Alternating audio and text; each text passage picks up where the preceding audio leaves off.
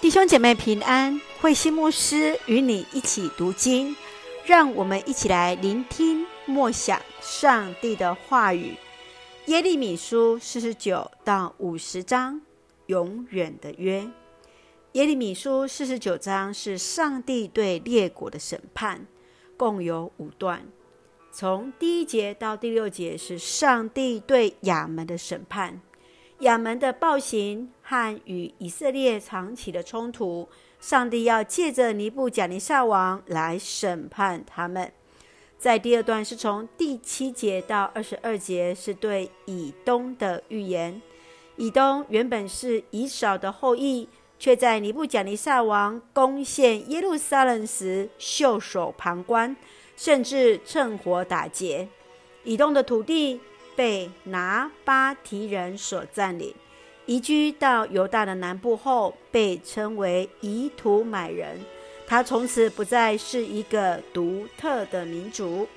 第三段是从二十三节到二十七节，是论到大马色。这原是亚兰的首都，代表着亚兰。他曾经入侵犹大，与北国以色列缔结为同盟。他的结局是，少年必扑倒在街上，被烈火所吞灭，终成了巴比伦的附属国。在第四段是从二十八节到三十三节，是对基达和夏琐的审判。他们是住在旷野的游牧民族，他们的自私自利也为上帝所审判。在第五段是三十四节到三十九节，是对以拦的审判。他们依靠自己的弓箭、武力和权力而骄傲，终究受到上帝的审判。在接续的五十章是预言巴比伦的灭亡。上帝审判巴比伦拜偶像的罪，也要审判在其中假神所带给巴比伦的不公不义，说明。上帝是所有国家的主宰，更是超越所有的神明。耶利米虽然身在巴比伦，依然勇敢宣告对巴比伦的审判，以及将来犹大的复兴。让我们来看这段经文与默想，请我们一起来看四十九章十六节：你的傲慢欺骗了你，其实。你并不像自己想象的那样令人畏惧，即使你住在山峰上的峭壁，即使你像老鹰在高处筑巢，上帝也要把你拉下来。上主这样宣布了。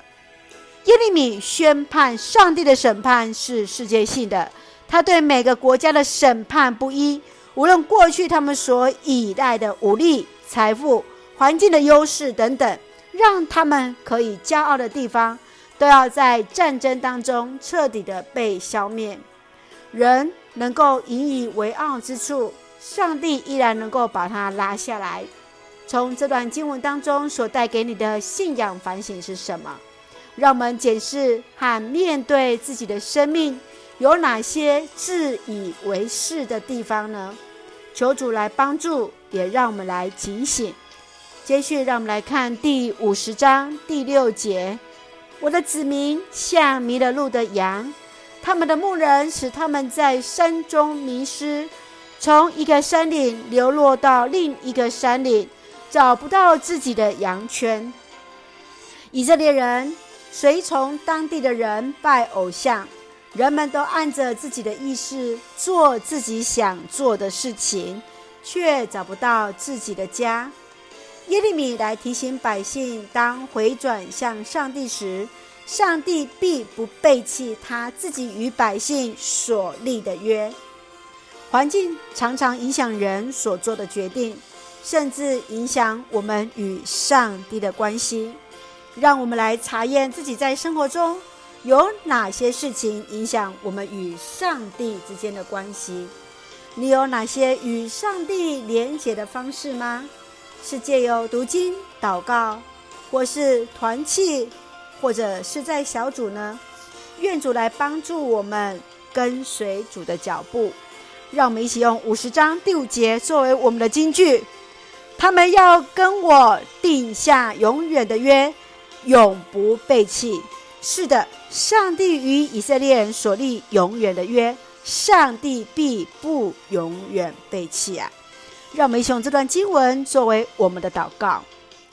亲爱的天父上帝，感谢上帝所赐丰盛的恩典，一路与我们同行。万国都在主的手中，愿主的公义显明，以认识主为至宝。